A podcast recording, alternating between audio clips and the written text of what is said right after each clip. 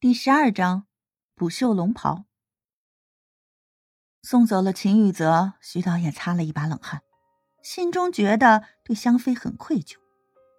明知道秦宇泽是个花花公子，却不敢去告诉香妃一声。不过这个女孩倒真是演香妃的最佳选择。一夜无眠，香妃连夜将龙袍绣好了，外表上根本看不出来曾经破过。伸了一个懒腰，起身将窗户打开，一抹朝阳徐徐升起，预示着新的一天的到来。懒懒的伸了一个懒腰，晃动一下僵硬的脖子，香妃痛苦的闭上眼睛。来到这个世界已经快半个月了，要到什么时候才能找到蒙丹呢？鬼叔说过，雷神隔一段时间就会巡查凡间的。要是被他发现，自己就会灰飞烟灭了。这他倒是不怕，但是没有找到蒙丹，心里终究是不甘的。可是，蒙丹到底在哪里呢？姐姐，你绣的可真好！你是什么时候学会绣东西的？还有什么是我不知道的？李楠的惊呼声在香妃身后响起，眼睛里是掩饰不住的喜悦。垂下眼眸，掩去眼中的痛苦。当他转过身时，一抹淡淡的微笑就挂在他的脸上。他不想叫妹妹伤心，也怕她担心。自己的事情不能对她说，她也不会相信的。我也不知道怎么就会弄这些了。你饿了吧？我还没来得及做饭呢。你等会儿，我现在去做。香妃边说边往厨房走。现在这个电器他已经都会用了，做出的饭也是色香味俱全的。不用了，姐姐，咱们去外面吃吧。吃完赶紧去片场，别耽误了拍戏，不然会被导演开除的。李楠一边刷牙一边言语不清的说着。香妃点头答应着，到卫生间把自己收拾清爽后，就和李楠拿着衣服赶往片场。在小巴车上睡了一会儿，一夜没有睡，确实是累坏了。徐导演拿着龙袍的时候大吃一惊，这衣服绣的非常好，刮开的地方要是不知道的人根本就看不出来。眼前的小女子可真是让他刮目相看呀！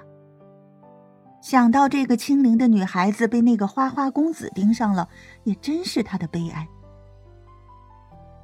蓉姐欠儿欠儿的拿着衣服仔细检查，想要在鸡蛋里挑骨头，可是，在找了半天后，她放弃了，不甘心的瞪了一眼香妃，觉得自己从心里往外的烦她。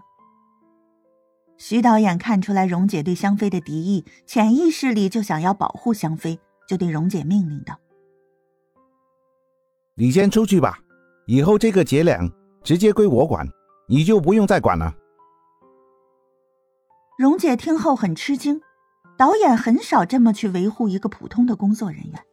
这个李静只不过才来一天，就把导演给迷住了，看来还真是有些狐媚手段。可毕竟导演已经发话了，蓉姐也不好再说什么，就扭身离开了。望着香妃的黑眼圈，徐导演觉得心中不忍，问道：“是不是一夜没睡啊？给你放一天假。”你回家去睡一觉吧。香妃听了徐导演的话，感动的很。本来以为徐导演会辞退她们姐妹了，原本想补好龙袍，充其量就是不让他们赔钱而已。但是一定会辞退她们姐妹的。没想到导演这么体贴，还让她回家休息。谢谢，导演，我不困，我可以工作的。越是受人恩惠，越是要知恩图报。香妃不想再欠徐导演的人情，就拒绝了导演的好意。徐导演见状也没有再说什么，但是在心里已经为这个女孩点赞了。她不恃宠而骄，不张扬，不骄傲，也不矫情，这是现代女孩身上非常少见的，不由得又对香妃有了敬佩之心。剧组里还缺少一个香妃的角色，你昨天的表演非常精彩，我觉得你很合适演香妃，不知道你有没有兴趣？徐导演以为香妃听了会非常的高兴，会欣喜的接受这个角色。香妃一听徐导演的话就愣住了，自己就是香妃，叫她演自己，那可真是可笑了。她的一生是那么短暂，无论世人怎么去书写，也不会了解自己的痛苦和悲哀。身为公主，却不能和心爱的男人在一起，为了族人的安危被送去大清和亲，皇宫里的种种迫害，逃离时的恐惧。眼睁睁的看着蒙丹死在自己面前的绝望，怎么能是这简单的一个电视剧能演绎出来的呢？惨淡的一笑，对导演说道：“我演不了，他的一生太过短暂了，也太过悲哀。我想他本人宁愿世人将他忘记，也不愿意将自己的伤口给大家看。”徐导演觉得香妃的话有些奇怪，不由得看了一眼他。你看过剧本？没有，但是我懂他，我了解他的想法。香妃只能隐晦的解释一下，要不怎么说，说自己就是香妃？别说他们不信了，就算是信了，不得把自己当怪物呀？好。既然你这么说，那香妃就非你莫属了。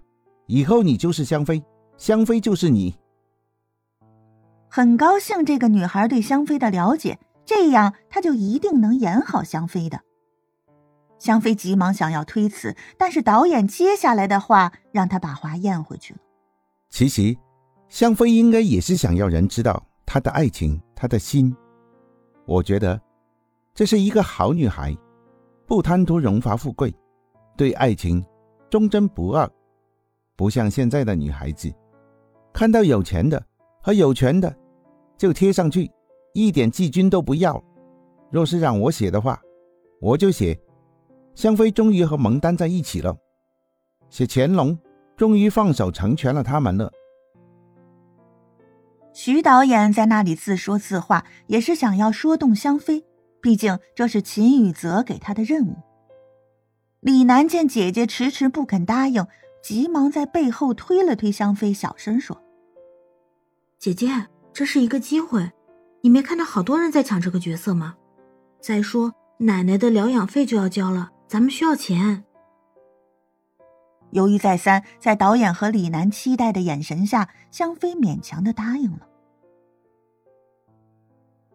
陈子豪自那天救下香妃后，每天晚上都会做一个奇怪的梦，梦见一个看不清脸的女孩一直追着自己，凄凉的喊着蒙丹。每次想要看清楚她的脸时，都会从梦中惊醒。今夜又是这样，究竟这个女孩跟自己有什么关系？站在落地的窗户前，望着香港美丽的夜景。点燃一支香烟，让那缭绕的青烟将自己包围，眉头紧紧的皱着。他不喜欢这样的感觉，无法触摸又时刻感受得到，就像是在看一场电影，却不清楚主角是谁。自从答应徐导演后，整个下午香妃都处在恍惚中，那些不堪回首的往事，真的要再上演一次吗？尽管这是在演戏，可是将伤疤一点一点的揭开给世人观看，对他来说真是一种折磨。姐姐姐，你怎么了？招呼姐姐好几声，她都没有听到。李楠见姐姐精神恍惚的样子，以为她因为要演香妃害怕了。你别紧张，演戏很好玩的，你的运气真好。这个角色好多人都抢呢，演好了就会出名的。李楠一边安慰姐姐，一边很欣赏的看着姐姐，为姐姐的幸运感到高兴。自己怎么没有这样的机会呢？伯乐呀，千里马在这里呢，可是你在哪里呀？